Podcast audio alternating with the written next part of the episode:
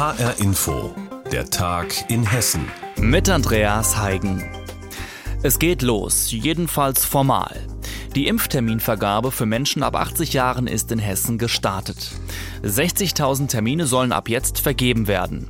Doch am Dienstag mussten die Anmelder erst einmal viel warten. Dabei soll es kommenden Dienstag losgehen. Drei Wochen lang werden dann Menschen, die 80 Jahre und älter sind, geimpft. Eine riesige Herausforderung. Tja, wenn es schon bei den Anmeldungen hakt. Die Terminvergabe, ja, die sollte Dienstag früh ab 8 Uhr starten, aber es war alles andere als einfach, an einen der begehrten Termine zu kommen. Es gab nämlich große Schwierigkeiten, vor allem mit der Technik.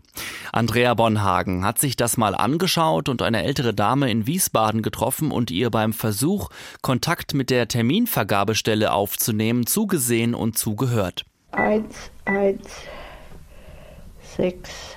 Ja. Erika Große-Lohmann aus Wiesbaden ist 85 Jahre alt. Ihre Tochter in Frankfurt will sich um die Terminvergabe kümmern. Aber für uns probiert sie selbst die Hotline und landet im Sortiersystem. Wenn Sie Fragen zur Corona-Schutzimpfung haben, über die Sie persönlich mit einem Callcenter-Mitarbeiter sprechen möchten, drücken Sie bitte die 1. Äh, Große Lohmann, es geht um einen Impftermin. Große Lohmann tippt auf 1 und hat eine Dame in der Leitung. Hier aus, aus Hessen, Wiesbaden. Nee, Moment, ich muss mir was holen. Sie soll eine Telefonnummer aufschreiben. Mit dickem Stift und großen Ziffern notiert Große Lohmann die komplizierte Nummer. 0611 505 92888. Das war ein bisschen stressig. Ja, weil ich es sehen kann. Und dann hat ich gesagt, dann ziehen Sie doch Ihre Brille auf. ich gesagt, ich sehe überhaupt nicht. Später probiere ich die Nummer besetzt. Ich wähle auch noch bei der Hotline die 2 für die Terminvergabe und höre.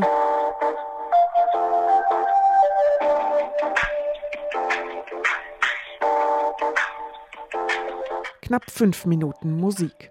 Auf ins Internet impfterminservice.de. Die Seite, die man bisher dort aufrufen konnte, verlinkt nun auf eine andere Seite. Und dort steht: This server is down for maintenance. We will be back shortly.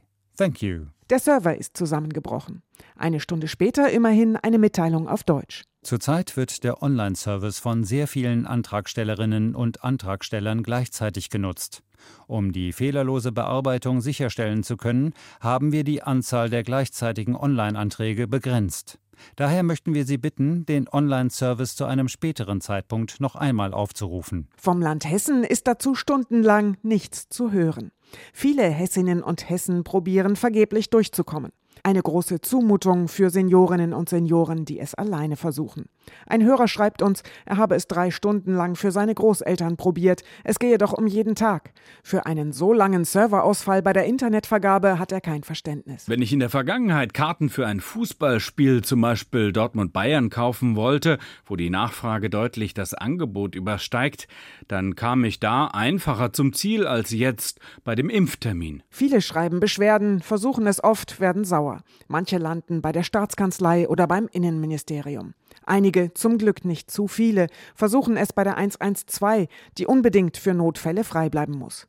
Wir hören nur von zwei erfolgreich gebuchten Terminen für ein Ehepaar. Den meisten geht es wohl so heute. Sie hängen in der Warteschleife und wenn Sie jemanden dran bekommen, hören Sie, die Termine seien vergeben. Oder es heißt, Tag. Ihr Anruf kann im Moment nicht entgegengenommen werden. Bitte rufen Sie später wieder an. Ein Bericht war das von Andrea Bonhagen. Es war der 41. Verhandlungstag, der am Dienstag stattgefunden hat, und zwar im Prozess um die Ermordung des Kasseler Regierungspräsidenten Walter Lübcke. Nun haben die Nebenkläger ihre Plädoyers vor dem Frankfurter Oberlandesgericht gehalten. Reporter Frank Angermund hat das Geschehen für uns verfolgt und berichtet über die Forderungen der Nebenklage. Eine lebenslange Freiheitsstrafe und die Feststellung der besonderen Schwere der Schuld für beide Angeklagte fordert Familie Lübcke, sagt ihr Sprecher Dirk Metz. Die Familie ist der festen Überzeugung, dass ohne den Angeklagten H dieser Mord nicht möglich gewesen wäre und dass die beiden ihn gemeinschaftlich verübt haben. Für Familie Lübcke steht fest, dass die Angeklagten Stefan Ernst und Markus H. die Tat gemeinsam geplant und den Regierungspräsidenten im Juni 2019 zusammen ermordet haben. Ernst hat geschossen, H. war dabei. Sie stützen sich dabei vor allem auf die Aussage des Hauptangeklagten, dazu Anwalt Holger Matt. Ja, wir glauben dem Angeklagten Ernst seine Angaben in der Hauptverhandlung, insbesondere auch seine überzeugenden Angaben im Dezember. Familie Lübcke folgt in großen Teilen dem Plädoyer der Bundesanwaltschaft. Nur in der Frage, ob Stefan Ernst alleine oder beide Angeklagten zusammen am Tatort waren, vertritt sie eine andere Meinung als Oberstaatsanwalt Dieter Kilmer von der Bundesanwaltschaft. Wir dagegen kommen zu dem Schluss, dass es für die Anwesenheit des Angeklagten H. am Tatort einfach keine tragenden, jedenfalls uns überzeugenden Hinweise gibt. Anwalt Matt fordert während seines Plädoyers einen wehrhaften Staat, der auf dem rechten Auge nie wieder blind sein dürfe. Der Prozess habe gezeigt, dass Rechtsradikale ohne Probleme mit Waffen hantieren würden, dass bei AfD-Stammtischen rechtsradikales Gedankengut geteilt werde und im Kasseler Arbeitsumfeld der Täter kein Bedauern über die Ermordung Lübkes geäußert wurde. Dies sei ein gesellschaftliches Umfeld, in dem solche Verbrechen möglich würden, und dies weil Walter Lübcke bei einer Rede das Grundgesetz und die Werte der deutschen Gesellschaft verteidigt habe. Sprecher Dirk Metz. Ich habe eben gemerkt, dass die Familie ein Stück erleichtert darüber ist, wie Professor Matt hier Stellung genommen hat. Der Anwalt des zweiten Nebenklägers im Prozess hat in seinem Plädoyer außerdem die Verurteilung des Hauptangeklagten Stefan Ernst wegen versuchten Mordes gefordert.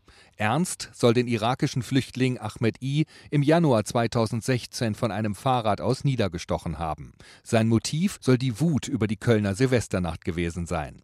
In seinem Plädoyer kritisiert Alexander Hoffmann, dass sowohl die Ermittler als auch das Gericht die nötige Empathie gegenüber seinem Mandanten vermissen ließen. Den Zeugen anzugreifen dafür, dass er sich an Sachen nicht erinnert, die gar keine Bedeutung haben für die Entscheidung, war natürlich niederschmetternd und auf eine Art und Weise auch eine Fortsetzung von einer Behandlung meines Mandanten durch staatliche Stellen, die einfach so nicht wieder passieren dürfte. Der Prozess wird am Donnerstag fortgesetzt. Dann beginnen die Plädoyers der Verteidigung.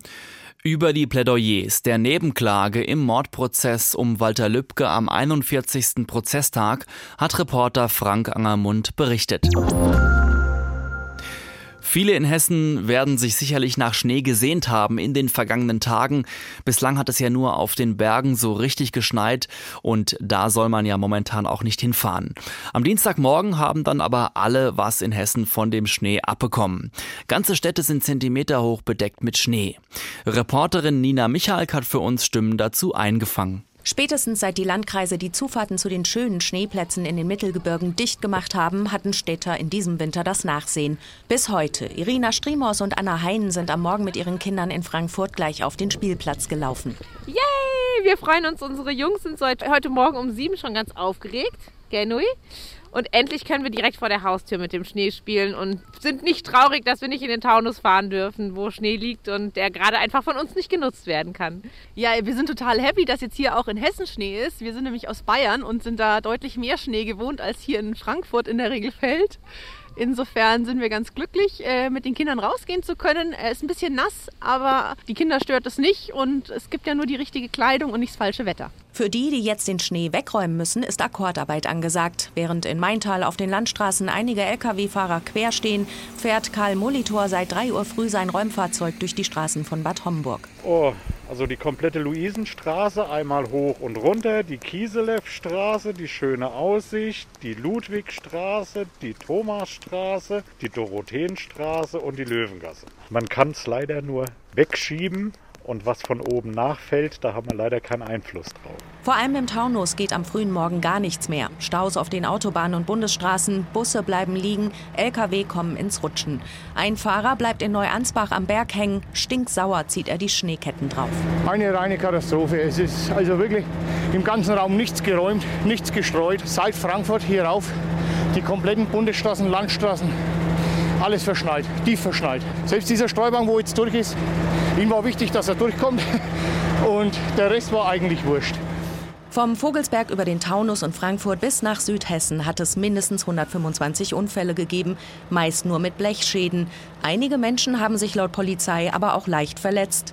Viele Berufspendler hatten den Schnee am Morgen einfach nicht im Blick. Sehr überrascht. Ich fahre normalerweise mit dem Auto zur Arbeit und musste heute das Auto stehen lassen. Ich wohne in Frankfurt und äh, musste mit der Bahn fahren. Ja, ich habe gedacht, oh nee, ich habe Spätschicht und Sommerreifen drauf. Muss mal mit Bahn fahren. Glücklicherweise habe ich ein Allrad, dementsprechend ging es allgemein. Ganz in Weiß hat sich Frankfurt am Morgen gezeigt, doch der Zauber hält nicht lang. Der Schneefall geht in Regen über, langsam steigen die Temperaturen. Anna Heinen ist das egal. Ja, ich sag mal, die Kinder freuen sich auch über Matsch, aber wir vielleicht nicht so, aber die Waschmaschine dann schon. Städte wie Königstein machen die Bürger nun auch auf ihre Pflichten aufmerksam. Schneeschippen vor der Haustür, damit am Ende nicht noch einer ausrutscht. Nina Michalk hat berichtet. Sie sind raus, die beiden Unwörter des Jahres 2020. Die sprachkritische Jury mit Sitz in Darmstadt hat das bekannt gegeben. Und zwar sind die beiden Wörter einmal Rückführungspatenschaften und andererseits Corona-Diktatur. Laut Jury ist es so, dass das Thema Corona bei den Vorschlägen klar dominiert hat. Auf der anderen Seite gibt es aber auch in vielen Bereichen wieder fragwürdige Begriffe und das hat man eben damit gewürdigt. Reporter Raphael Stübig berichtet. Über 600 verschiedene Unwortvorschläge lagen diesmal auf dem Tisch. Gut 70 davon haben auch die Kriterien der Sprachkritiker erfüllt und nach langer Diskussion hat sich die Jury um Sprecherin Nina Janich erstmals für ein Unwortpaar entschieden. Weil wir einerseits Rücksicht nehmen wollten darauf, dass das Thema Corona 2020 natürlich Thema Nummer eins in der Öffentlichkeit war und auch bei unseren Einsendungen. Wir wollten aber mit einem zweiten Ausdruck darauf aufmerksam machen, dass Sprachkritik auch bei anderen Themen wichtig ist und bleibt. Die Professorin für Sprachwissenschaften an der TU Darmstadt betont wie jedes Jahr, die Unwortwahl sei kein Zensurversuch, sondern wolle zur Diskussion anregen über öffentlichen Sprachgebrauch, über unsachliche oder irreführende Begriffe.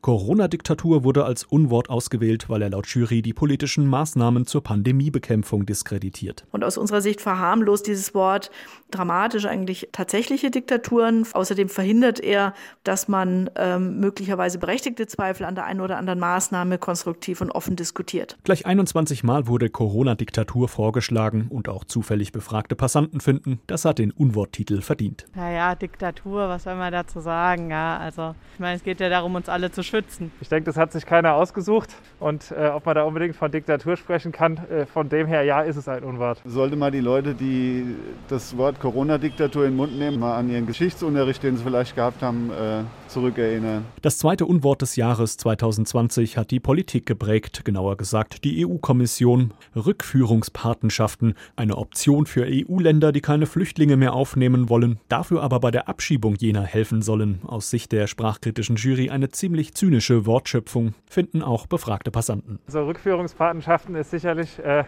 äh, ein, ein, Wort, was, was, was auch furchtbar ist. Also das klingt schon nach einem Unwort des Jahres, definitiv.